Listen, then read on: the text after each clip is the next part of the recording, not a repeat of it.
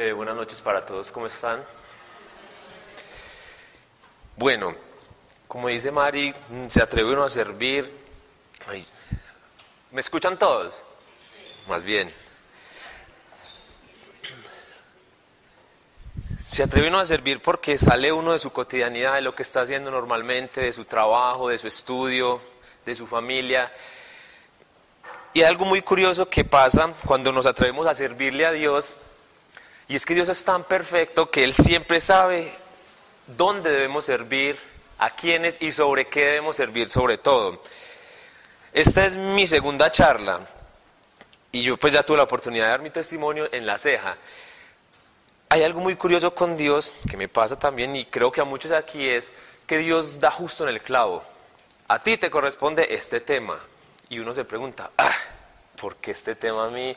¿Por qué, ¿Por qué me tocó a mí? ¿Por qué no a fulanito? ¿Por qué no a fulanita? Pero Dios lo que nos está queriendo mostrar es, yo quiero trabajarte esto. Uno de los temas que me correspondió dar se llamaba, ¿qué nos, qué nos impide relacionarnos con el Espíritu Santo? Y gracias a esta charla yo pude descubrir todas esas barreras y esas fortalezas mentales que tenía que no me permitían relacionarme bien con el Espíritu Santo.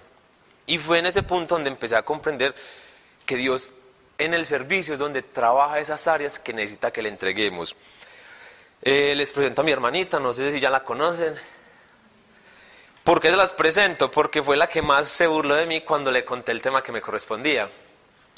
Y el tema del que vamos a hablar hoy se llama La familia como un equipo.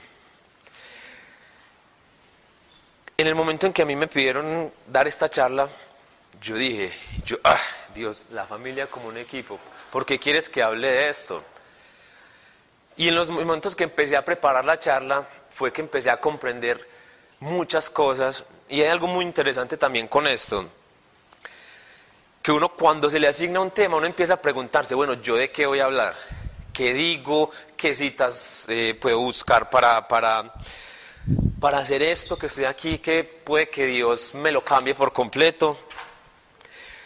Y es en ese punto, cuando uno empieza a prepararse, como que Dios le abre a uno la mente, le abre los oídos y todo lo que tú escuchas tiene que ver con ese tema. A donde tú vas, tiene que ver con ese tema. Lo que te dicen las personas que tú menos te imaginas empiezan a como a ahondar en el tema y a escuchar como esas perspectivas.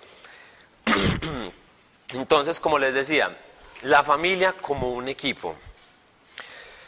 Yo era bueno Dios, ¿cómo vamos a empezar? Porque eso es como una pelea que yo tengo con Dios, como que yo trato de hacerlo a mi manera, pero Él me va como, como cambiando las cosas.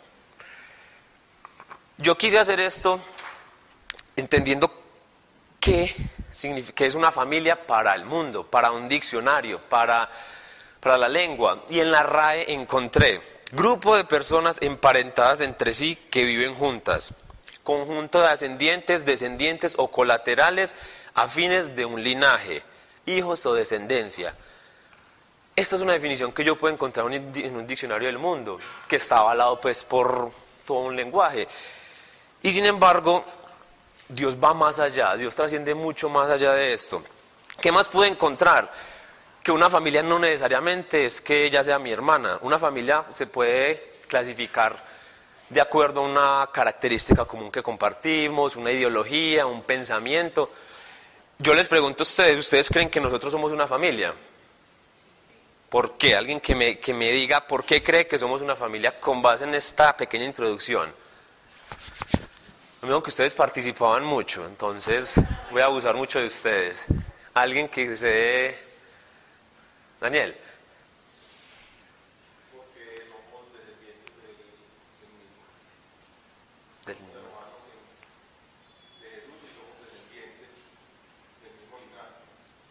Exactamente. Compartimos esa convicción, esa certeza de que somos hijos de un mismo Padre y que somos hermanos de Cristo, como dice el compañero Daniel, somos de su linaje. Entonces, como les decía, familia no necesariamente se va ligado al hecho de que tengamos una, una consanguinidad, sino que también el hecho de que nosotros compartamos una creencia, una convicción, en este caso un mismo amor por un Dios, ya nos hace familia. Entonces, uno se pregunta, bueno, Dios, ¿para qué creó la familia? ¿será que es importante una familia para Dios? Porque Jesús, Hijo de Dios, nació en una familia, porque a veces son cosas que no, que no pensamos mucho. Dios bendice las familias o no las bendice, Dios qué opina de las familias. Yo les pregunto aquí y levanten la mano, ¿quiénes son mamás aquí? Papás. ¿Quiénes son hijos aquí de alguien? Exactamente. Ah, ese es el punto. Todos venimos de una familia, grande, pequeña, adinerada, no adinerada, no importa, pero todos venimos de, de, una familia y por tanto esa familia es importante para Dios. Entonces lo que yo quiero aquí que comprendamos es qué ve Dios en una familia, porque nosotros somos llamados hijos de Dios. ¿Cuál, es el rol de un papá? ¿Cuál es el rol de una mamá? ¿Cuál es el rol de un hijo? Porque es que cada uno de nosotros dentro de una familia tiene un rol que debe cumplir. Que por una u otra manera, otras razones, no seamos conscientes de eso, o por circunstancias de la vida, a los hijos les toque ser papá, o a la mamá le toque ser papá y mamá. Dios tiene un modelo establecido para nosotros como hijos de Dios. Y eso es de lo que quiero hablarles un poco. Eh, Ustedes trajeron Biblia, ¿alguien tiene Biblia? ¿Quién me quiere colaborar, por favor, con Deuteronomio 6.2?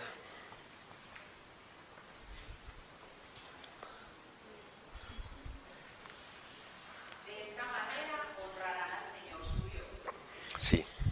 y cumplirán durante toda su vida las leyes y los mandamientos que yo les mando a ustedes, a sus hijos y a sus nietos, y así vivirán muchos años. Gracias, Pau.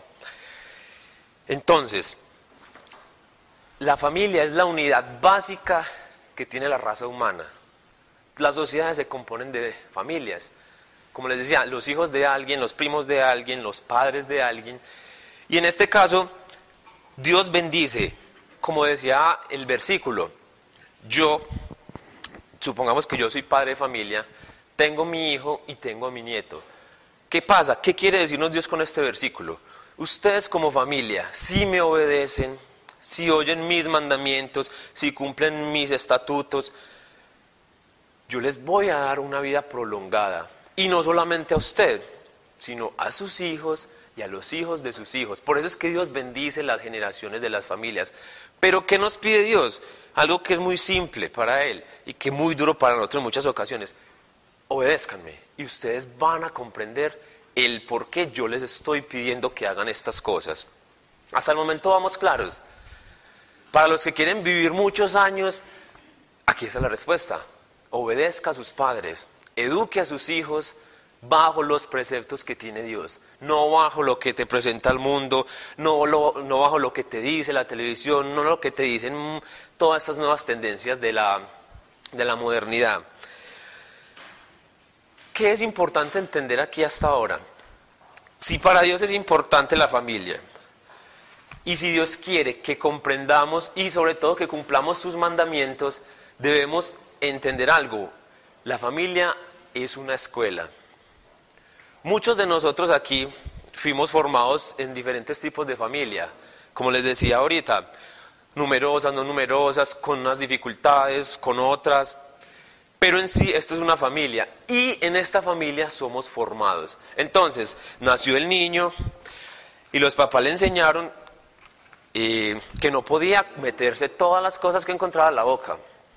Encontraba tierra, se la comía. Entonces que llega el padre, lo detiene y le enseña que eso no se debía hacer. Si lo comparamos con una escuela o con una universidad o un centro de aprendizaje, es lo mismo. En ese lugar te enseñan qué es lo que debes hacer, qué no debes hacer. Y lo mismo pasa cuando nuestros padres comienzan a educarnos. Entonces, Dios nos empieza a formar desde la familia.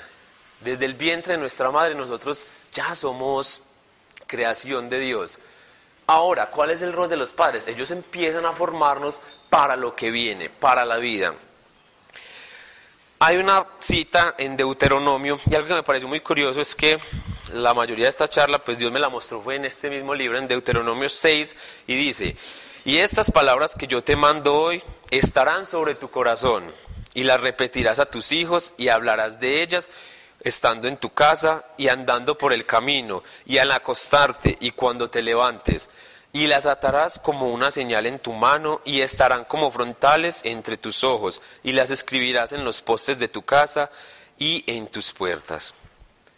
Entonces, con esto podemos comprender la importancia que tiene la oración y la formación de los hijos dentro de un hogar. Dios nos está pidiendo, obedézcanme, hagan caso, no cuestionen, porque eso es lo que más hacemos nosotros como creyentes muchas veces, cuestionar y tratar de darle un entendimiento a lo que Dios nos está pidiendo. Pero cuando no comprendemos eso, es cuando comenzamos a chocar con Dios. Y cuando comenzamos a chocar con Dios, comparémoslo con nuestros padres. Venga a las 10 de la noche. ¿Pero por qué? Es que esta es la hora que yo le estoy dando a usted y yo soy el papá. Y yo como padre sé el por qué te estoy diciendo esto. Así mismo pasa con Dios. Dios nos está diciendo a nosotros, haga esto, cumpla esto, porque es que esto es lo que va a desatar las bendiciones, esto es lo que va a dar la prosperidad y el bienestar en tu familia, en tu salud y en tu vida. Pero como nosotros no comprendemos, por eso desobedecemos. Una de las causas que tenemos nosotros como hijos dentro de un hogar terrenal y comparándolo con Dios es que lo que no entendemos no lo obedecemos. ¿Me hago entender?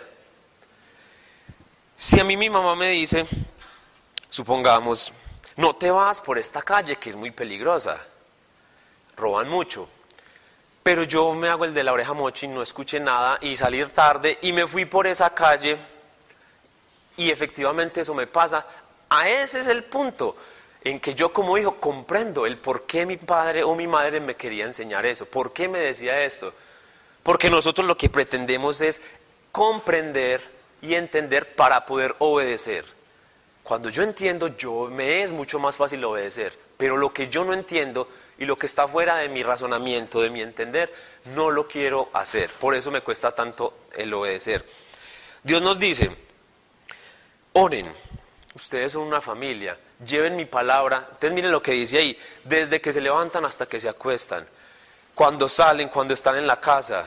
Escríbanlo en las paredes, porque la palabra de Dios lo que nos va a formar dentro de un hogar acorde al rol que Él nos está mostrando. Entonces, si nosotros nos vamos para la palabra de Dios, nos damos cuenta que está plagado de familias. Comienza, ¿cuál es, cuál es la primera familia que encontramos en la palabra? A ver los que van a clase de Biblia. Exactamente. Adán y Eva fueron la primera familia de la que encontramos en la Biblia. Y eso es un punto crucial para nosotros comenzar a preguntarnos, ¿por qué son importantes las familias para Dios? Y si continuamos a través de todos los libros que, que se encuentran en la Biblia, vamos a encontrar historias de familias, las disputas que se generan cuando los hijos desobedecen a sus padres, el amor que tienen los padres hacia sus hijos, los mandatos que tiene Dios para los padres, para las madres y para los hijos. Entonces, esto tiene que, tiene que sembrar en nuestro corazón eso, esa importancia. No nos podemos ir de aquí sin comprender la importancia de una familia para Dios. Entonces, ¿les queda claro hasta ahora? Listo, entonces, dando esta pequeña introducción, quiero que hagamos la oración. Ya dejamos unas bases muy importantes. Ya Dios puso en nuestros corazones algo que vamos a sacar de esto. Y con esa introducción nos disponemos, por favor, a hacer la oración. Bueno, Padre, gracias te damos, Señor, porque hoy estás aquí presente, porque eres tú quien tiene el control de esto, Señor. Porque son tus palabras las que salen de mi boca. Porque mi entendimiento se queda de lado, Señor, para que tu sobrenaturalidad hable. Señor, yo quiero entregarte la situación de cada corazón aquí reunido, las tristezas, las angustias, los dolores que puedan haber, Señor, las ansiedades, todo lo que el mundo nos agobia. Yo quiero, Señor, pedirte algo muy especial esta noche. Y es que como lo haces en cada charla, Señor, no solo aquí en Medellín, sino en la ceja también, que a cada uno, Señor, porque todos somos distintos, pongas en su corazón eso que hoy debe aprender, eso que debe comprender, Señor, sobre la importancia de una familia. Que de lo que se hable aquí, Señor, siempre provenga de tu espíritu y no de mi carne. Siembra curiosidad, Señor, en estos corazones para que deseen comprender cuál es ese rol que tienen dentro de su familia, qué están haciendo mal y cómo tú con amor les vas a corregir. Gracias Señor por cada uno de ellos, por sus familias representadas y por esta oportunidad que me das para servir. Yo te lo entrego en el nombre de Cristo Jesús. Amén. Bueno, ya tuvimos una pequeña introducción, de pronto ya se abrió alguna curiosidad o pensamiento sobre lo que vamos a hablar hoy y ya vamos a continuar con el tema. Entonces uno se pregunta, mejor dicho, hagamos esta comparación. Si nos vamos para una empresa, hay un directivo, hay un operario, hay alguien del servicio, hay alguien que se encarga de la producción, del mercadeo, de las finanzas, y cada uno de ellos tiene un rol específico, una función que no todos pueden hacer. No es lo mismo que el gerente, que está ya tomando decisiones, vaya a la zona operativa y maneje una máquina para la cual no está preparada. Asimismo pasa dentro de las familias. Cada uno tiene un rol que debe cumplir. ¿Y dónde podemos encontrar eso en la palabra? Uno se dirá como, bueno, yo soy hijo. Yo quiero saber cómo ser un buen hijo o un padre yo quiero saber cómo educar a mis hijos conforme lo que Dios desea. Entonces, vamos a comenzar para los esposos, hombre y mujer. ¿Dónde podemos encontrar esto en la palabra? En Efesios 5. Este va a ser como el, el versículo, el más larguito que vamos a leer hoy, pero no se vayan a cansar, porque es importante, porque aquí está muy, muy explícito lo que Dios tiene para hombre y mujer. Entonces, se los voy a leer. Efesios 5. Las mujeres estén sometidas a sus propios maridos como al Señor, porque el marido es cabeza de la mujer, así como Cristo es cabeza de la iglesia, siendo el mismo Salvador del cuerpo. Pero así como la iglesia está sujeta a Cristo, también las mujeres deben estarlo a sus maridos en todo. Maridos, Amad a vuestras mujeres, así como Cristo amó a la iglesia. Y se dio a sí mismo por ella, para santificarla, habiéndola purificado por el lavamiento del agua con la palabra, a fin, a fin de presentársela a sí mismo, una iglesia en toda su gloria, sin que tenga mancha ni arruga ni cosa semejante, sino que fuera santa e inmaculada. Así Maridos, ustedes deben amar a sus esposas, porque el que ama su propio cuerpo, a sí mismo se ama, porque nadie jamás aborreció su cuerpo, sino que lo sustenta y lo cuida, así como también Cristo a su iglesia. Porque somos miembros de su cuerpo. Por esto el hombre dejará a su padre y a su madre y se unirá a su mujer. Esta parte es muy importante también. Y los dos serán una sola carne. Grande es este misterio, pero hablo con referencia a Cristo y a la iglesia. En todo caso, cada uno de vosotros ame a su mujer como a sí mismo y que la mujer respete a su marido. A mí me parece que este versículo es muy contundente en su mensaje. Y si yo, se los aseguro que si yo le leo esto a alguien del mundo, va a pensar que Dios es machista. Porque como una mujer se tiene que someter a un hombre.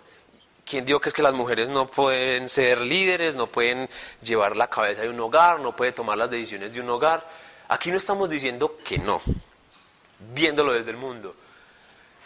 Pero como nosotros somos hijos obedientes todos de Dios, no vamos a dudar de sus mandamientos, de lo que nos está diciendo. Entonces nos devolvemos. Hagan y cumplan mis preceptos, lo que yo les pido para que tengan una vida duradera. Entonces, listo, el Dios machista, pues, entonces yo no puedo opinar en esta casa. Entonces, lo que diga Darío, lo que diga Carlos. Entonces, vamos a comer donde él quiera. Vamos a comprar la ropa donde él quiera. Vamos a hacer lo que él quiera porque como yo soy la mujer y no tengo voz y voto en esta casa, entonces, de entrada, cuando la mujer no tiene la disposición en su corazón para comprender esto que Dios nos está pidiendo, de entrada el, el hogar va a comenzar a destruirse. ¿Estamos claros, señoritas y señoras? Veamos con los hombres. Entonces, ¿qué es importante? Aquí algo que resalto mucho es lo que nos, nos dicen aquí. Maridos, amad a vuestras mujeres, así como Cristo amó a la iglesia y se dio a sí mismo por ella. Esta parte es muy importante porque uno diría, sí, es que el rol del padre, el rol del esposo en este caso, es amar a su mujer, es que eso es lo normal. ¿Cómo? Exacto, hasta ahí llegó el Dios machista. Pero ¿qué quiere decirnos Dios con esto? Como les decía, listo, es que lo normal es que el esposo ame a su esposa. Pero es que tenemos que comprender la magnitud del amor al que se está refiriendo aquí Dios. Aquí no es un amor de que a mí me gusta mi mujer por cómo es, eso es atracción. O a mí me gusta mi mujer y yo la amo es por cómo piensa, por cómo resuelve las cosas, eso es admiración.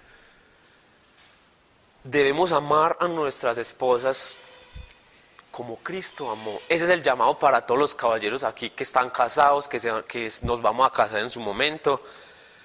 Comenzar a comprender que no es un amor que da al mundo, sino que es un amor que Jesús nos enseñó. Y así como Cristo amó a su iglesia, así nosotros debemos amar a nuestras esposas. Entonces, tiene que quedar muy claro eso. Y el hecho de que amemos a nuestras esposas no significa que no van a haber dificultades, no significa que no vayan a haber discusiones. Significa que todo el amor que Cristo dio a su iglesia, que nosotros como hombres vamos a transmitir a nuestra pareja, se va a ver reflejado por encima de esas dificultades que estamos pasando. Cuando Cristo, cuando aquí en el, en el texto dice que el hombre es la cabeza, ¿Qué queremos decir con esto? ¿Qué quiso decir Dios en su palabra con esto? Él lo que quiso decir es, el hombre como cabeza de ese hogar es el encargado de llevar, de llevar ese hogar al punto máximo en la relación con Dios. Lo que está diciendo es, no es que el hombre es el que se encarga de la casa como tal y la lleva como desea, como quiera. No, Dios está diciéndonos ahí, el hombre es el que se va a encargar, va a ser ese sumo sacerdote en su hogar que va a tener esa comunicación conmigo y yo Dios le voy a decir cómo va a llevar ese hogar. No es que él lo va a llevar como él quiera. Él va a obedecer esos mandamientos, esos preceptos y obedeciendo eso lo va a llevar a su familia, lo va a llevar a sus hijos y va a llevar este hogar conforme mi voluntad, no conforme su creer, no conforme su educación en su carrera, no conforme lo criaron en su casa, sino conforme lo que Dios desea para él.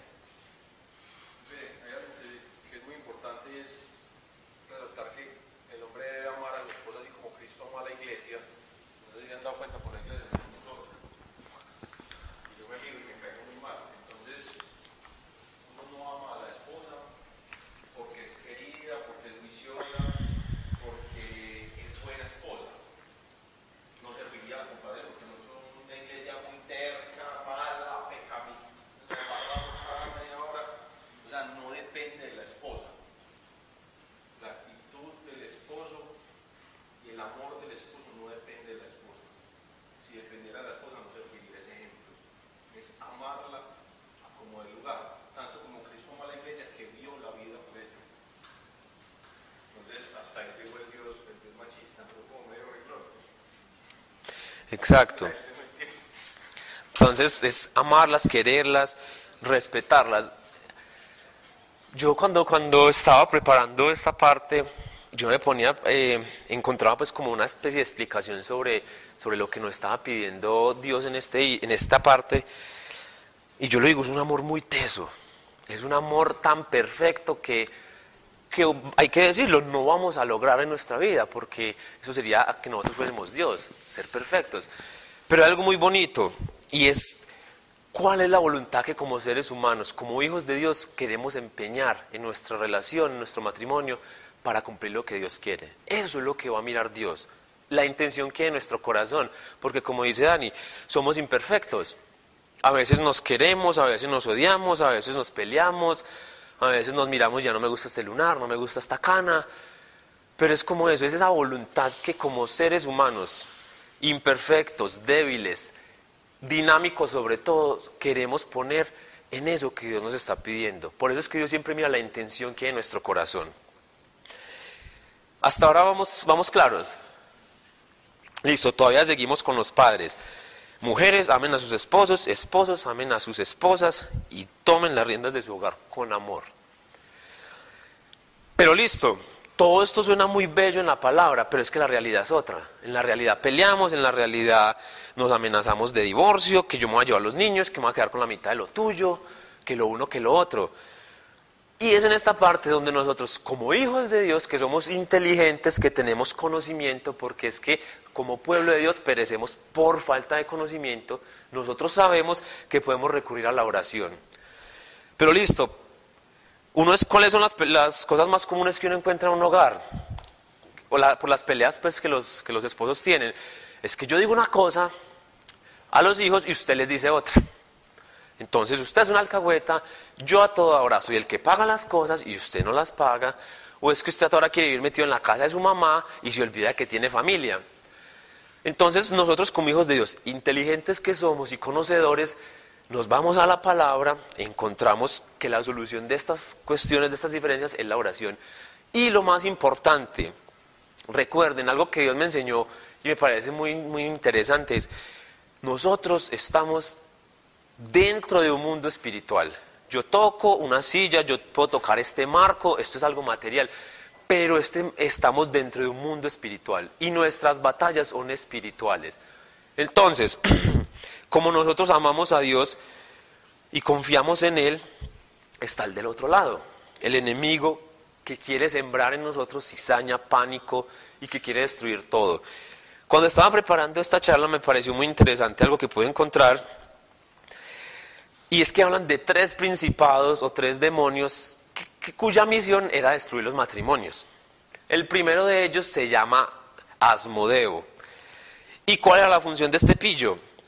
Listo. ¿Qué voy a hacer yo? Voy a poner a pelear a los papás a que se mantengan agarrados y que no tengan relaciones sexuales. Para Dios las relaciones sexuales dentro del matrimonio son muy importantes. Y la misión de este man era eso, mantenerlos peleando, que no se quisieran ni mirar, que no quisieran ni siquiera tocarse. El otro, Belial, este espíritu lo que quería era que dentro de ese matrimonio hubiera un sentimiento de me quiero alejar de vos. En otras palabras, el divorcio. Lo que quería este espíritu era que las parejas pelearan, es que yo creo que esos tres se mantenían juntos. ya les voy a decir cuál era el otro. la otra los, listo, entonces yo, yo los pongo a pelear, que no se quieran ni tocar. Y yo me voy para ellos para que se quieran separar. Entonces, ahí tenemos a Asmodeo, a Belial y a la Jezabel. ¿Han escuchado a Jezabel?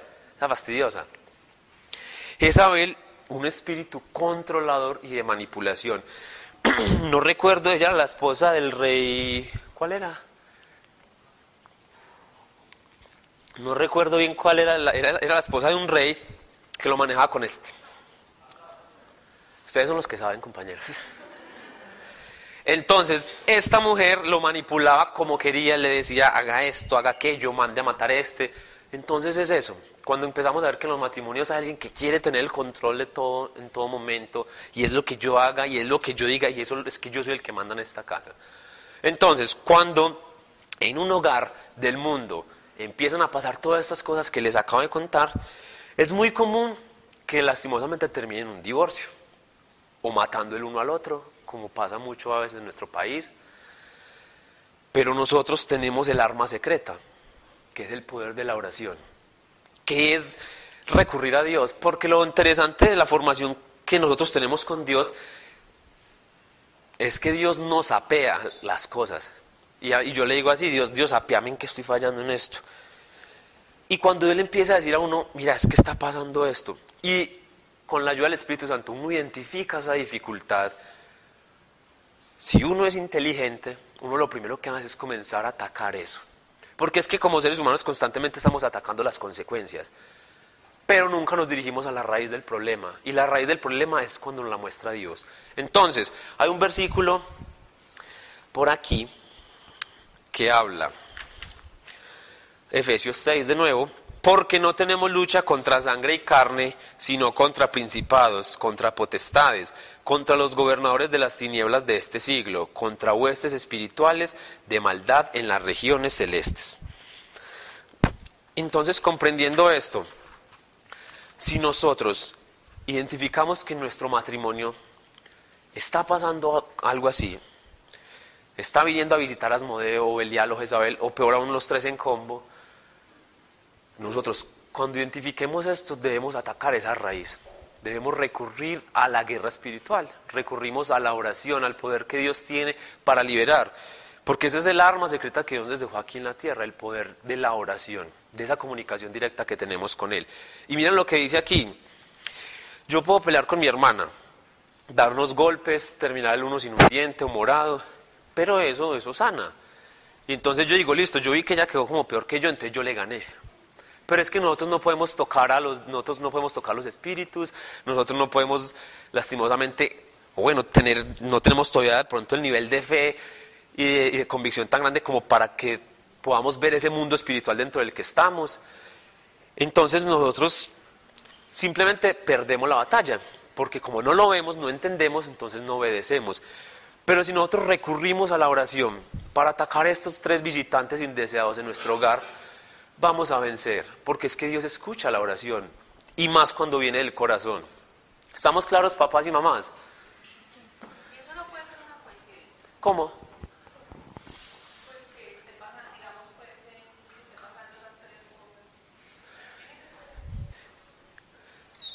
A ver, nosotros solemos llamar coincidencia muchas cosas, pero es que como nosotros, como hijos de Dios, abrimos nuestros oídos y nuestros ojos y comenzamos a ver que muchas de las cosas que pasan no son coincidencias, son efectos, aquí mero eco, son efecto de las obras que hacemos, del pecado que llevamos e incluso muchas veces de nuestros antepasados. Hay muchas cosas que son heredadas. Cuando ustedes escuchan decir, es que esta familia todos se murieron de cáncer o todos se divorciaron, ahí hay es- este tipo de dificultades que deben romperse. Entonces, atacar esa causa, digo, esa, esa, sí, esa raíz, y comprender que con Dios no hay coincidencias. Lo que nosotros como seres humanos vemos así como tan casual, tan común, muchas veces tiene una connotación espiritual. Es solamente que en su momento no lo comprendemos. De pronto alguien que me pueda colaborar, uso. siempre es espiritual. De hecho, para Dios la familia es trascendental, es un elemento de la casa, por eso la sociedad está como está. Porque él destruye una familia y destruye la sociedad, y ya no hay familia. Entonces, como ahorita estamos, el mundo material está dentro de una esfera espiritual. Todo es por algo espiritual. Por eso es tan importante, por eso estas clases de conocer el mundo espiritual para nosotros poder de, pues vivir bien en el mundo material, ¿cierto? Que si conocemos el espiritual que domina el material, esto va a empezar a fluir. Pero si nosotros nos basamos por lo que vemos, no vamos a saberlo manejar. Pero siempre es espiritual. Un matrimonio que se esté dañando siempre tiene una guerra espiritual. Gracias, Mari. De pronto te quedó claro. Qué bueno. Listo. Entonces, esposos amen a sus esposas como Cristo amó a su iglesia. Esposas obedezcan a su esposo. Entonces, ahí cerramos esta primera parte con los esposos. Ahora, nos vamos con los hijos. Por eso les decía al principio, de para los que llegan tarde, que levantaran la mano quienes eran hijos. Y se sobreentiende que todos aquí somos hijos de alguien, de un papá y una mamá, ¿cierto? Que estén o no estén ahora en este mundo, listo, pero todos tenemos esa condición de ser hijos. Y uno dice, es que a los hijos sí les dan mucho palo los papás, porque se están desquitando a veces con uno por lo que no pudieron tener, o porque así los formaron a ellos. Y es que yo no veo con mi papá porque es que es muy intenso, es muy cansón, es muy viato, como a veces les decimos. Pero entonces yo les digo, Dios ya tiene respuesta para eso. Hijos, está allí para todos nosotros. Obedeced a vuestros padres en el Señor, porque esto es justo. Honra a tu padre y a tu madre. Un tip para todos. Es el primer mandamiento con promesa. Si ustedes quieren vivir 100 años, quieren vivir bien, obedezca a sus papás. Para que te vaya bien y tengas larga vida sobre la tierra. Y vosotros, padres, no provoquéis a ir a vuestros hijos, sino criadlos en la disciplina e instrucción del Señor.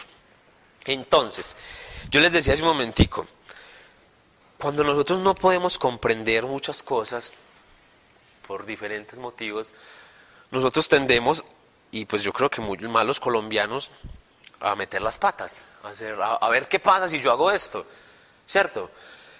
Entonces con eso, si mi papá me dice no haga esto, yo lo hago.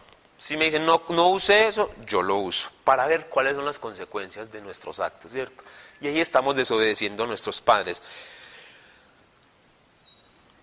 Es muy interesante porque yo me estaba enredando mucho para preparar esta charla. Y yo decía, pero es que bueno, ¿yo de qué hablo sobre esto? ¿Yo qué puedo decir? Yo soy un hijo muy obediente. Pero como les dije al inicio, en esa pequeña introducción,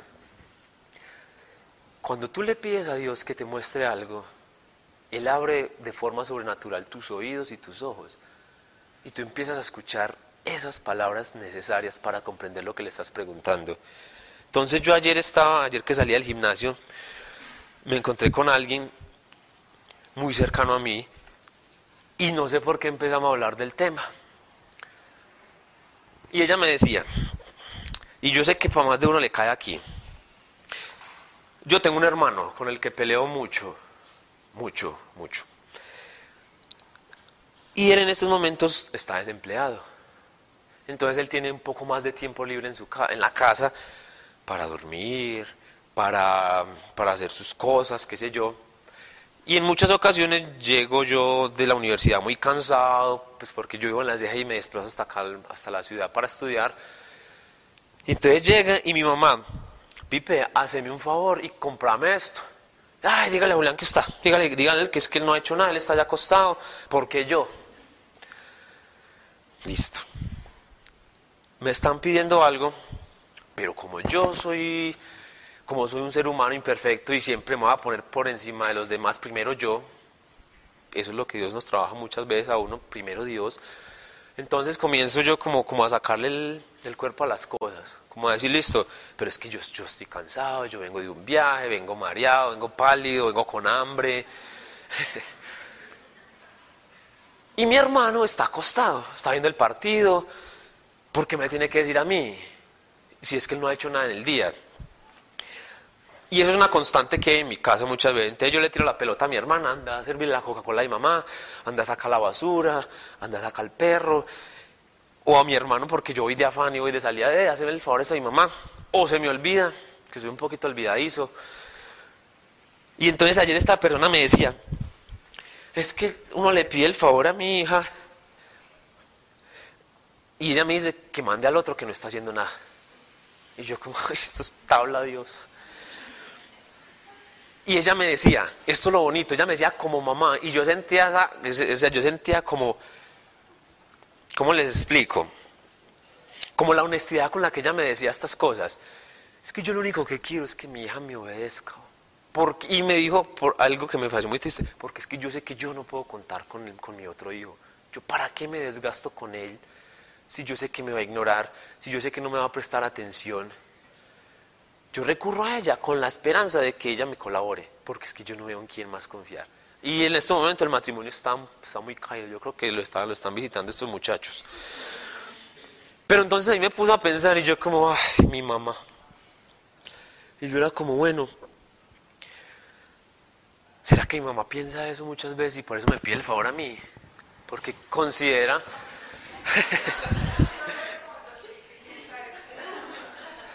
Gracias mi hermana para los que no la conocen. Pero eso me pareció muy interesante y, de cierto modo me movió mucho el corazón. Porque es que de pronto como hijos no consideramos qué están viviendo nuestros padres, qué situación están teniendo en el momento. Y que ella diga, yo tengo un hijo que viene de mis entrañas, un regalo de Dios, pero yo no puedo contar con él porque no me obedece, porque como dicen, se me salió de las manos. Entonces, ¿cuántas veces como hijos no consideramos el las necesidades que tienen nuestros padres. Dios nos llama a obedecer sus mandamientos, sus, preceptos, honremos padre y madre. pero ¿quién dijo que como hijos tenemos que entender el por qué un papá o una mamá nos está pidiendo algo? ¿Por qué tengo que ponerme yo por sobre lo que mi papá o mi mamá me está pidiendo? Si es que yo estoy llamado a obedecer. Entonces yo decía, y yo bueno, entonces, ¿será que mi mamá pues, como dice mi hermana, de pronto considera que ya no, no, ¿para qué pedirle las cosas a mi hermano? Sin querer hablar mal de él. Entonces ella, esta señora me decía todas estas cosas y a mí es como que se me iba moviendo todo porque, porque me recordaba mucho a mi familia. Y me puse a pensar, ¿en qué punto como familia permitimos que mi hermano se saliera a las manos de mi mamá? ¿En qué punto permitimos que nuestra desobediencia llegara hasta el punto de que una madre diga, no cuento con mi hijo porque no está, porque no me obedece, porque prefiere estar con sus amigos? ¿Y en cuántas ocasiones comenzamos a negar a nuestros padres, o, como, o, los padres empiezan a negar a sus hijos porque se sienten avergonzados. Entonces aquí nos dice la palabra, obedezcan a sus padres y a su madre. Y no tenemos que entender el por qué nos están pidiendo las cosas. No tenemos por qué cuestionar sus, sus obras, sus pensamientos. Ellos siguen siendo seres humanos. Ellos siguen teniendo imperfecciones. Pero son esa autoridad que Dios nos ha dado y como le decíamos ahorita, es la unidad básica de la sociedad, una familia. Entonces yo me ponía a pensar como, bueno, como dicen por ahí, el lobo siempre es el malo si Caperucita cuenta la historia. y a mí ya me habían contado esa historia, la hija me contó lo que pasó y yo dije, pero esta mamá tan fastidiosa. Si, si ve que llega cansada de caminar todo un día en el trabajo, y vi al otro ahí tirado porque no le dice a ella. Cuando yo escuché eso me puse de parte de la hija. yo, porque tiene razón, si ella está cansada. Pero cuando escuché y cuando sentí en el corazón lo que esa madre sentía, inmediatamente me puse del lado de la mamá. Y yo no tengo hijos, el hijo mío es una chandosa que mantiene durmiendo. Pero yo pude comprender que el amor de un padre es muy grande que no tiene límite y que lo mínimo que ellos esperan es que como hijos obedezcamos. Entonces, yo soy un hijo muy desobediente, lo reconozco ahora sí. Ahorita dije que no, pero vamos a ser sinceros. Tengo muchas falencias, tengo muchos problemas para obedecer. Soy una persona que a veces postergo mucho las cosas. Y me dicen, Pipe, vaya a comprar tal cosa. Y a mí se me olvida y me voy. Y llegan y la cantaleta y yo me enojo. Pero eso significa que estoy poniendo otras cosas por encima de mi familia. ¿Sí me hago entender? El hecho de que para mí sea más importante salir con la novia, irme para el ensayo con mi grupo, eh, salir al gimnasio, cuando mi mamá me ha pedido que haga algo, significa que primero están esas otras cosas que mi familia. ¿Me hago entender? Y de pronto aquí a muchos nos pasa. Ay, yo ahorita le hago el favor y ahorita es nunca. Yo ahorita arreglo la pieza como me pediste, ahorita nunca. Entonces, como hijos debemos obedecer lo que Dios nos pide. Listo. Hasta el momento alguna inquietud, hijos. ¿Tienen alguna inquietud? Listo. Yo hago lo que, me, lo que yo leo en Facebook, que me dicen. Yo hago lo que me digan mis amigos. Yo hago lo que me dice la, toda, toda esta nueva era. Yo no creo en Dios porque Dios es anticuado. Yo no obedezco a mis papás porque es que mi papá ya no es de esta época. Pues él nació por allá en el, en el siglo pasado y él ya no sabe lo que es una red social, ya no sabe que es que yo tengo otras prioridades, yo tengo que ir a entrenar, tengo que ir a jugar, tengo que ir a estudiar. Y empezamos a dejar de lado las cosas. Testimonio que me pasó a mí y que me marcó muchísimo en la vida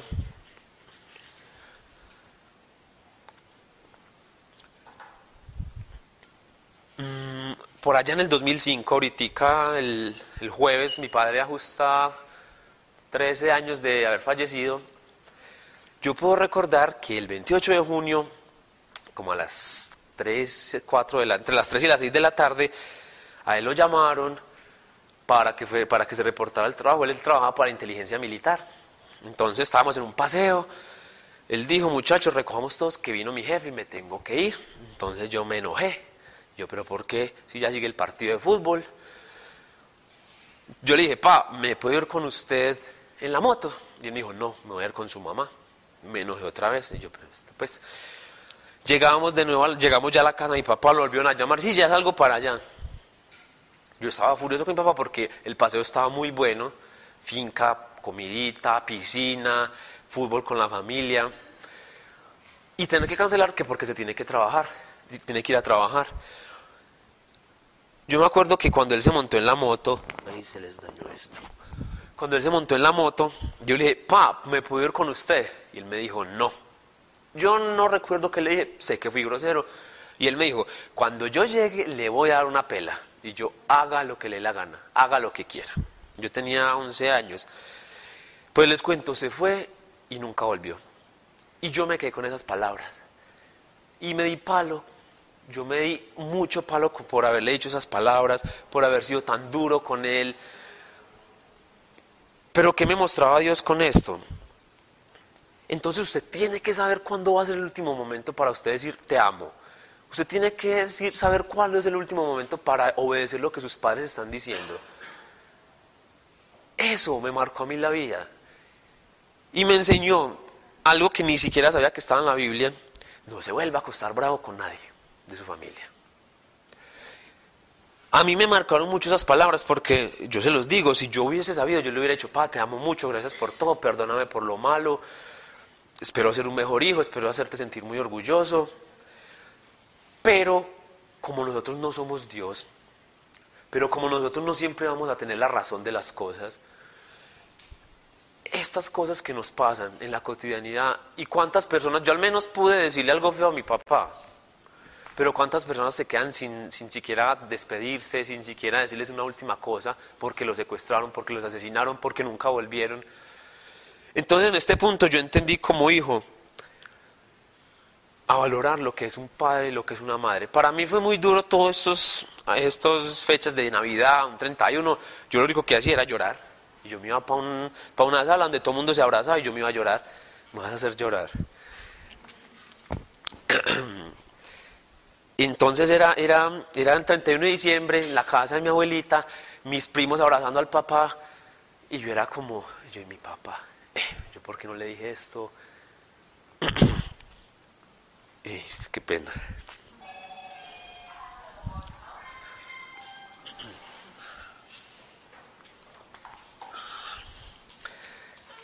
Empezamos con esta constante quejadera de yo por qué, si yo hubiese, si le hubiese dicho, si yo hubiera.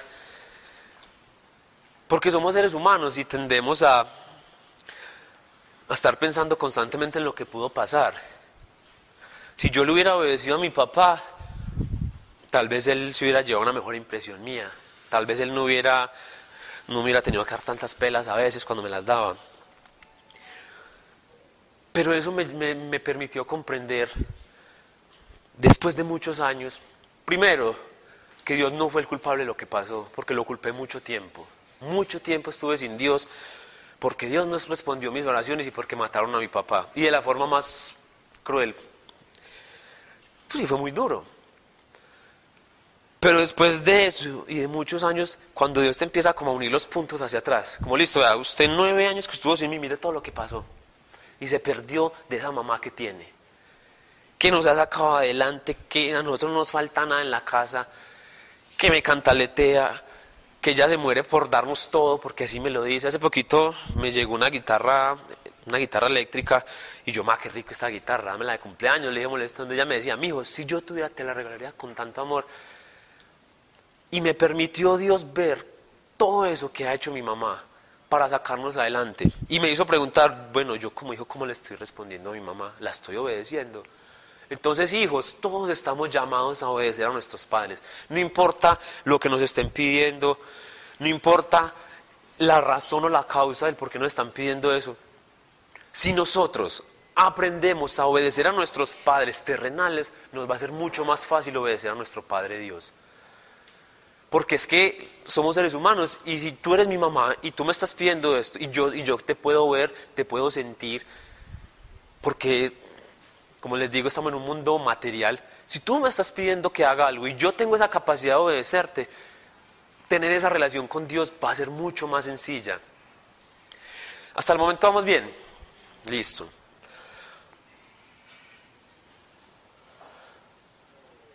Listo. ¿A ustedes qué les parece esto, esto ahí? Es que yo pensé... Ah. Las tareas para fin de semana. Listo, concéntrese. Bueno, por ahí va la cosa. Un equipo, ¿quién dijo eso? Reclama el refrigerador a la salida. El equipo, entendiendo, como les digo, que somos una familia en Cristo, que tenemos unos, unos padres terrenales, que somos hijos de Dios. vean, imagínense un momentito que esto es una cancha de fútbol. Imagínenselo solamente. Cada participante, hijo, hija, papá, mamá, tiene un rol dentro de este equipo. Entonces ya entendemos un poquito, ya resumamos todo. Hombres amen a sus esposas, esposas amen a sus esposos y obedezcan, en el buen sentido de la palabra. Hijos obedezcan a sus padres. Esas son como el resumen de lo que hemos visto hasta ahora. Si nos vamos para un equipo de fútbol, arqueros, defensas, volantes y delanteros. Aprovechando pues como la fiebre mundialista que tenemos en estos días, ¿cierto?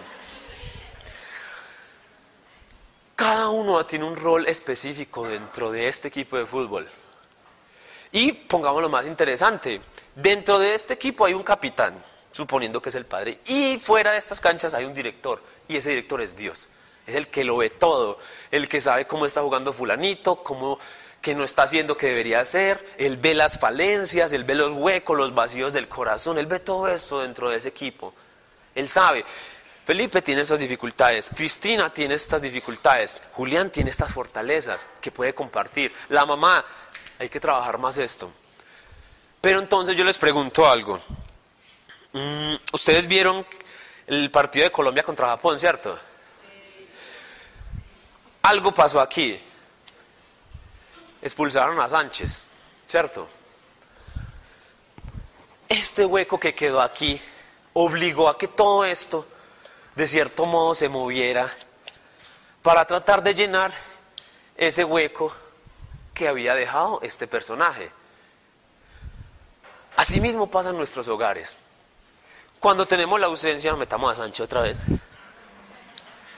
Cuando tenemos esos vacíos dentro de nuestra familia, por ejemplo en mi caso, que no tengo papá terrenal, la familia trata de, acomodarse como sea, como sea con tal de llenar ese vacío. Entonces, ¿qué me pasó a mí? Y una vez conversaba con mi hermanita, como yo tenía, yo tenía 11 años, ¿usted cuántos años tenía? Hagan las cuentas. Yo dije, y la gente me decía, y nunca le digan esto a un niño, es que usted es el hombre de esta casa, usted es el que va a sostener este hogar. Nunca le digan eso, porque es que ese no es el rol que le corresponde. Y a mí me decían eso, usted ya es el hombre de esta casa, ya ahora que su papá no está, usted es el que tiene que, tiene que demostrar que esta casa va a salir adelante. ¿Qué le han dicho a un niño de 11 años? Porque es que yo no estaba en capacidad de sostener un hogar. O cuando han visto ustedes, bueno, sí se ven niños de 11 años trabajando lastimosamente, pero cuando han visto ustedes que el acudiente de los hijos sea el mismo hijo con 11 años, cuando ustedes han visto que un niño, suponiendo que no se ve, trabaja ocho horas diarias para sacar un hogar adelante, para tener un mínimo, para vivir. Cuando yo vi que esto me estaba quedando grande, llegó un día en que terminé a llorar. Terminé llorando porque yo, yo no soy capaz de sostener un hogar yo no debería ser capaz, yo no, yo no, no tengo una formación, yo no sé, yo qué me voy a poner a hablar de mi mamá, de los problemas psicológicos de mi hermano, o porque no tenemos plata para comer, o porque qué vamos a hacer para pagar el próximo recibo, o ver a mi mamá llorando porque no tenemos plata. Mi hermana me decía, yo también quise echarme el hombro a la casa y yo la vi haciendo eso y lo hacía bien. ¿Por qué digo bien? Porque es que ese no era el rol de ella. Es como que yo le diga al gerente que toma decisiones estratégicas allá desde la planeación, venga, maneje esta máquina para que, y sáqueme tantas piezas. Y es una máquina importada, inmensa, y no sabe cómo usarla. ¿Qué va a terminar haciendo? Un daño. Va a hacer un daño en el corazón de esta persona. Entonces, nosotros como equipo, acá estamos, están los que defienden, acá está este, empecemos con el arquero. Su misión es evitar que entren goles en su arco. Sus defensas, lo que tienen que hacer es proteger para que el equipo contrario, veámoslo como el enemigo, no se meta y no, y no haga goles y no los eliminen. Lo mismo aquí, estos tres se van a encargar de crear jugadas para que estos tres se encarguen de anotar. ¿Cuándo han visto ustedes un, un arquero jugando que se pase a jugar de delantero? ¿O cuándo han visto ustedes? Eso se debe ver, pero es muy raro. Sí, porque por ahí escuché como que sí, sí. Cuando tomamos el lugar que no nos corresponde dentro de una familia, empezamos a fallar. Empezamos a hacer las cosas mal porque no estamos preparados, porque no tenemos el conocimiento, porque no tenemos la experiencia. Si a mí a los 11 años, supongamos que yo hubiera tenido un hermanito de 3 años, cámbiale un pañal. No, yo, me embalo, porque yo no estoy preparado para eso. Porque mi formación dentro de este equipo no es la que corresponde a esa labor. Hasta ahora claro. Listo.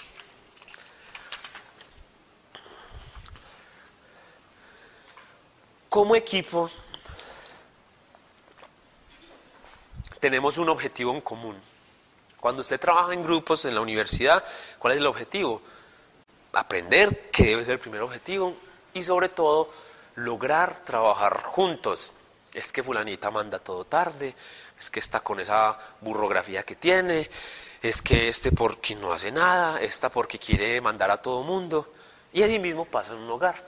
Nosotros podemos comparar un hogar con muchas cosas, la universidad, con los- con las relaciones que tenemos con los compañeros de trabajo, en un equipo de fútbol, cuando estamos en un grupo musical, por ejemplo. Pero ¿qué pasa con esto? Debemos comprender que todos somos diferentes, que yo pienso diferente a mi hermana, a Mariana, a las compañeras, a los compañeros, y que como familia debemos entender y pedirle sobre todo a Dios que nos muestre, bueno Dios, ¿cuál es mi rol dentro de esta familia? Con todas estas fortalezas, con todas estas habilidades y debilidades que tú me has dado o que he aprendido, adquirido con el tiempo, ¿cómo puedo contribuir a que el objetivo de mi familia, de mi equipo, se pueda lograr? Entonces, ese es el punto en el que nosotros debemos comprender eso, listo. Dios nos pide algo que quiere que hagamos. Si lo obedecemos, vamos a ver unos resultados. Si lo obedecemos, vamos a ver otros resultados. Eso es lo bueno de Dios, que nos dio esa capacidad de elegir. Entonces, muchos aquí de los que estamos en algún momento fuimos parte del mundo, pero literal parte al margen del mundo. Entonces nosotros tenemos como esa posibilidad. Estamos aquí en el medio y aquí está el mundo. En el mundo pasamos rico, uno disfruta muchas cosas, pero uno sufre mucho más. Listo, a mí me hablan de Dios y me voy para donde Dios, al otro extremo. Acá es duro también, porque venimos de un mundo donde hay muchas cosas que nos cuesta cambiar. Y luego nos volvemos para el medio. Y va a depender de lo que le hayamos permitido trabajar a Dios para comprender cuál de estos dos extremos, en cuál extremo nos queremos quedar. Si en el mundo o en el lado con Dios. Y de nuevo, como les digo, cuando nosotros decidimos seguir a Dios, vamos a comenzar a obedecer y a entender sus preceptos y sus mandamientos. Entonces, cuando trabajamos de forma mancomunada como familia, vamos a buscar un mismo objetivo. Puede ser un objetivo para una familia, eh, que nos vayamos para un paseo, empezando con algo muy sencillo. Muchachos, vamos a tratar de ahorrar todos para irnos para un paseo. Muchachos, vamos a ayudarle mucho a su hermanito que tiene muchos problemas con estadística, le vamos a enseñar. Vamos a ayudarles, vamos todos los domingos, vamos a- al centro gerontológico a hablar con los ancianos. Vamos todos a recoger basuras, vamos todos a hacer esto. Nosotros como familia, les pregunto, ¿cuántos planes en familia hacemos semanalmente?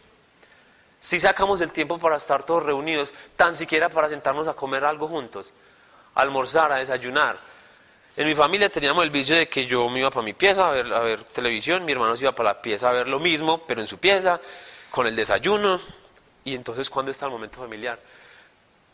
Entonces, con esta transformación que ha empezado a tener Dios en nuestro hogar, comenzamos a ver que sí podíamos hacer las cosas juntos. Que podíamos a veces ver todos juntos en una misma cama si cabíamos el mismo programa de televisión, si podíamos ver el partido, si podíamos salir. Entonces yo hoy vamos a comer un helado. No quieren, listo, está bien. Pero otras veces podíamos salir todos juntos. Entonces eso, ¿a qué le estamos dando el primer lugar? eh, cambiemos esa palabra, revolvámonos. ¿Dónde tenemos ubicada nuestra familia? ¿Están primero los amigos? ¿Están primero la rumba? ¿Está primero la pareja? ¿O está primero mi familia? Y yo les voy a correr primero a ellos porque ellos siempre han estado ahí para mí. Entonces es como eso, empezar a, a darle el lugar que corresponde a la familia, a los hijos, es chévere salir con los amigos, es chévere salir con la pareja, pero también es muy bonito compartir con nuestras familias. Tal vez muchos aquí no tengan papá, tal vez no tengan mamá o no los tengan a ambos por diversas circunstancias de la vida. Pero debemos reconciliarnos con Dios y comprender que como estamos aquí en este mundo, estamos llamados a servir. En la familia yo les pregunto, aquí todos hemos aprendido algo de Dios. ¿Quiénes de ustedes, si quieren alzar la mano, son capaces de orar por la familia así abiertamente sin pena? Sí, orar por ellos, venga, lloro por usted, pues dolor de muela. Y los demás, todavía les da un poquito de dificultad. A mí me da dificultad. ¿Por qué? Porque es que ah, el diablo haciendo hostias, es muy raro. Entonces decimos como listo, si yo que conozco a mi hermano y sé lo, lo tremendo que fue, que este va a decir que va a venir a orar por mí. Entonces uno como que empieza a desfigurar todo, como listo, no me sirve, no, no entiendo. Si yo sé que en estos días vamos a terminar peleando otra vez, ¿para qué volver a orar? ¿Para qué orar por mí? Este man se enloqueció. Entonces es comprender eso, que en este equipo cada uno tiene un rol, cada uno tiene unas habilidades, cada uno tiene unos dones y talentos. Entonces imagínense, si todos uniésemos como familia nuestros dones y talentos, esos que Dios nos da, y lo ponemos al servicio de los demás, como equipo, salir toda una familia, los 24, los Ramírez, los, los López salen a orar por las personas, ¿cuál va a ser ese objetivo? ¿Y cuáles son las bendiciones que van a recibir de Dios? Y ni siquiera hacerlo por la bendición, sino por el hecho de decir, yo tengo un conocimiento que he adquirido aquí, que voy a llevar a esas familias que aún no me conocen. ¿Vamos bien? Entonces, si como padres de familia, como las digámoslo así, pero que me entiendan, las cabezas del hogar. Ya sabemos que es el hombre, pero papá y mamá son, son fundamentales en el hogar. Si ellos dos no son capaces de conciliar, de llegar a un acuerdo común, de que la mujer permita que el hombre tome decisiones, esto suena muy teso porque es como luchar contra la carne y decir, pero ¿por qué la mujer no? Si, de, si nosotros, si los padres tienen esa capacidad de llevar y dirigir su hogar, las cosas van a ser mucho mejor, va a haber más armonía. Sin embargo, uno se dirá, pero el listo, la mamá cree en Dios, reconoce a Jesús como Salvador, pero el papá no. Entonces imagínense cómo va a ser decisiones de Dios contra las decisiones del mundo. Eso va a ser un choque impresionante eso se va a acabar. O se van a desgastar los, o se, van a se va a desgastar el uno el otro. O puede que, que Dios haga el milagro y que los dos puedan transformarse. O que el otro sea capaz de arrastrar a la mamá para el mundo nuevamente. Los padres tienen esa responsabilidad de guiar a sus hijos, de tomar las riendas, de entender, de saber qué están haciendo. Ah, es que usted por qué se mete en mi vida privada. Ah, es que usted, porque hasta que quiere saber qué estoy haciendo. Pero pregúntense, si ese hijo está poniendo problema por eso, es porque algo está escondiendo, es porque él no quiere que sus padres sepan algo, que algo está sucediendo con él, con su vida. Si los padres no toman el control de su hogar y permiten que sus hijos hagan lo que les dé la gana, el hogar se va a destruir. No se va a lograr el propósito, porque es que es eso. Dios no solamente quiere un propósito personal, sino que quiere un propósito generacional para la familia como tal. Entonces los padres son llamados a orar por sus hijos. Yo les digo algo y puede sonar como muy, muy una respuesta muy de hijo. La cantaleta no sirve. Y yo le digo mucho a mi hermana, ella a veces se enoja conmigo y me dice las cosas de mala manera y yo le digo, así no es conmigo, a mí no me sirve la cantaleta. A mí, yo que he notado que a mí me sirve más que me hablen con amor, y aunque a veces con amor me hablan ni tampoco, pero, pero he notado que he sido más receptivo con eso. La respuesta para eso, cambiemos, hagamos el intento y verán, cambiemos la cantaleta por oración. Se encierra ya en su lugar privado y le entrega a Dios esas necesidades de sus hijos o esas dificultades y van a ver que usted no se va a desgastar. alegando por lo mismo con su hijo. Que su hijo no, va, no se va a quejar de usted. Usted ya está trabajando, usted ya está maquinando en secreto. Usted ya está trabajando de forma espiritual. Y usted va a ver los resultados, porque es que Dios no, no es como un call center que a este sí le contesto y al otro no. Dios responde, Dios toma nota atenta de cada oración. Una vez Dios me mostraba, alguien me pedía que oráramos por internet, que hiciéramos intercesión por personas, hicimos una lista de 20 personas y yo, ay, orar por 20 personas. Y yo era como, no, yo te pido. Cuando en, en ese momento Dios me dijo, cállese, cállese y escuche a esta persona que está orando por estas personas por las que usted tiene pereza de orar. Y listo, yo empecé a escuchar. Y ella decía, Dios, te pedimos por esto, te entregamos aquello, que cambies esto, que unas esto, que separes esto. Y Dios me decía, así escucho yo la oración. Yo tomo nota de cada oración que me están entregando ustedes. Atentamente. O sea, era como que Dios me así, yo tomo nota, yo filtro, yo saco las palabras claves, pero yo toda oración la escucho. Entonces imagínense la oración de una mamá, cómo debe ser de poderosa también. Porque es que los papás hacen eso, dejan todo lo de ellos de lado, lo, suyo de lado para dárselo a sus hijos. Entonces ellos renuncian a orar por sí, por sí mismos para orar por sus hijos. Y eso es renuncia, y eso es entrega, y eso es lo que como hijos no nos damos cuenta, no vemos. Que nuestros padres, es que literal, se sacan la boca de la comida para dársela a sus hijos. ¿Y cuántas veces agradecemos eso como hijos? ¿Cuántas veces comprendemos el sacrificio tan grande que tiene que hacer un papá o una mamá para conseguir alimento para sus hijos, para comprarle los uniformes del colegio, para tener agua caliente, para tener ropa, para darle una buena educación. Nosotros estamos tan concentrados en nuestras cosas como hijos que no logramos ver que los papás que quieren tratar de llevar este equipo se está acabando. Porque es que primero estoy yo, yo he visto a mi mamá que me dice, una tajadita madura que me encanta, cómasela usted. Yo sí, no, mami, cómasela usted. Uno ve eso muy normal, una taja de maduro. Pero es que eso es lo que ve el mundo, una taja de maduro. Pero si como hijos miramos más allá, nos estamos dando cuenta que hay una renuncia, que hay una entrega de una mamá que te está diciendo, tú la quieres, yo te la regalo. Dale, cómetela. Mm, dale, cómete tu helado, no importa. Entonces, como hijos debemos comprender ese amor tan grande que tienen nuestros padres. ¿Por qué? Porque llega esta revelación a mi corazón, porque así mismo fue Dios con nosotros. Porque como padre Él dijo, por ustedes yo lo doy todo y les doy a mi único hijo y se los pongo a ustedes para que ustedes, que son mis hijos amados, sean salvos. Y entendemos eso y vemos y logramos sentir en nuestro corazón ese regalo que Dios nos dio como Padre. Muchas veces no, porque estamos pensando en otras cosas. ¿Cómo es de grande el amor que tiene Dios con nosotros, que es nuestro papá? Y lo dice la palabra, que dio a su único hijo para que nuestros pecados fueran perdonados. Eso suena muy poético, muy lindo, el guerrero que da la vida por su, por su, su pelotón y todo. Pero ¿cuántas veces abrimos nuestros oídos espirituales para comprenderlo? Dios es nuestro Padre celestial, quien nos ama, quien nos escucha, quien nos disciplina, porque es que el papá que no disciplina a su hijo no lo ama, y no lo digo yo, lo dice la palabra. Cuando los padres tienen la capacidad de disciplinar a sus hijos, es que por más que le duela, a mí me decía mi papá, es que esta pela me duele más a mí que a usted, yo, claro, y uno ahí con el, con el correazo.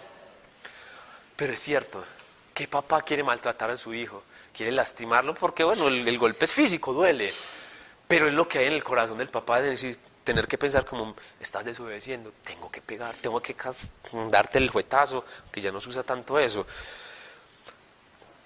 Pero eso es amor. La cuchara caliente, eso no es amor, eso es maltrato. Y muchas veces los papás no son conscientes de que sus hijos tienen sentimientos y no son conscientes de que lo que ellos hagan o les digan pueden dañar su corazón. Nosotros somos lo que somos hoy por el resultado de muchas cosas que hemos adquirido en nuestra casa de nuestros papás. Los padres muchas veces no se dan cuenta del daño que están haciendo a los hijos. Son humanos. Y nosotros como hijos tampoco comprendemos eso. Entonces, en el momento en que nosotros reconocemos ese amor que Dios tiene para nosotros, esas bendiciones que nos quiere dar, va a ser mucho más sencillo obedecer. ¿Cómo vamos de tiempo? Ya acabamos. Listo. Ya para cerrar, porque, a ver, sí, apenas fue. Para cerrar esto, yo quiero que lo que hoy se habló aquí, alguna cosa haya llegado al corazón. Yo lo quiero, pero yo sé que Dios ya lo hizo. Porque cada uno, como hijo, como padre, como madre, como miembro de una familia, le quiero pedir que hoy en oración le diga a Dios, Dios, muéstreme cuál es mi rol dentro de este equipo, en qué estoy fallando, qué hueco estoy dejando como dejó Sánchez en las elecciones ese día, y cómo vas a trabajar mi corazón para que yo me disponga a escucharte y a saber y cumplir lo que tú quieres pedirme. No importa qué han hecho como hijos, no importa qué han hecho ya como papás, entréguenle eso a Dios y Él se va a acordar siempre de ustedes. Él va a borrar eso y con Dios siempre hay otra oportunidad. Pero Dios no se le puede engañar. Entréguenle de corazón eso que como hijos han hecho, que como padres han hecho, que tal vez no se sientan muy orgullosos. Y ya, no es necesario darse más juguete con eso. El día en que yo pude superar el hecho de decir, ¿Cómo le dije esto a mi papá? Porque no le dije otra cosa. Cuando yo fui libre de eso, yo sé que Dios sembró algo más en mi corazón, que hoy se está poniendo al servicio de los demás. Bueno, papás, bueno, mamás, todos hijos, espero les haya quedado algo. Qué rico en algún momento encontrarnos y que compartir como palabras y saber cómo ve, desde esa charla, esto ha mejorado en mi casa. Yo sé que de entrada Dios ya está trabajando algo en mi corazón, en mi hermana, y va a hacer un cambio en mi familia. Eh, entonces cerramos pues con una oración y muchas gracias.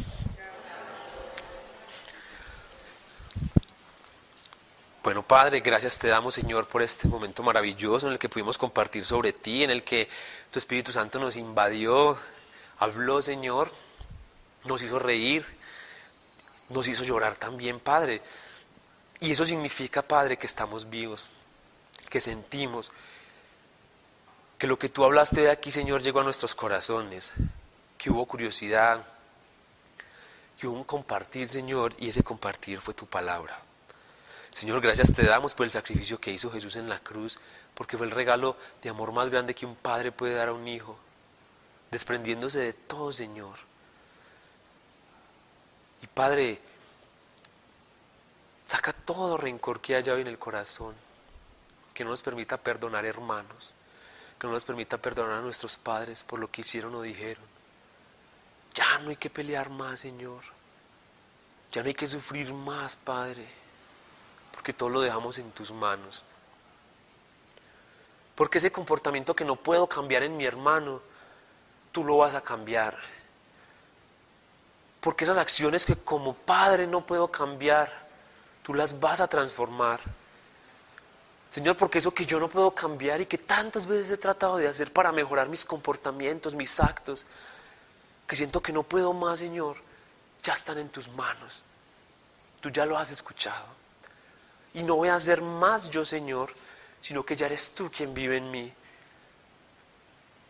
Y has venido, Señor, a transformarme. Y has venido a cambiarme. Y has venido a permitirme ver mi familia como un equipo. Ese papá que me regaña, esa mamá que me regaña. Esa anticuada, Señor, esa que no me entiende. Ese es un regalo tuyo. Y hoy te doy gracias porque aprendo a valorarlo más. Porque aprendemos a quererlos como son. Porque son un regalo tuyo, un regalo perfecto. Te entregamos, Señor, esta noche en la que nos permitiste servir, escucharte, comentar, Señor. Y que hoy, Señor, cuando estas personas maravillosas que están acá lleguen a su hogar, van a sentir algo diferente. Y vas a ser tú, Señor, que va a entrar por esa puerta y va a ver a su familia como tú los ves. Te entrego esta noche, Señor, sus trabajos, sus familias, sus necesidades, Señor, físicas, materiales, pero sobre todo espirituales. Con mucho amor, Padre, en el nombre de Cristo Jesús. Amén. Muchas gracias. Ya no sé cómo es la de la oración. Espera que yo me acuerdo. Acá y acá.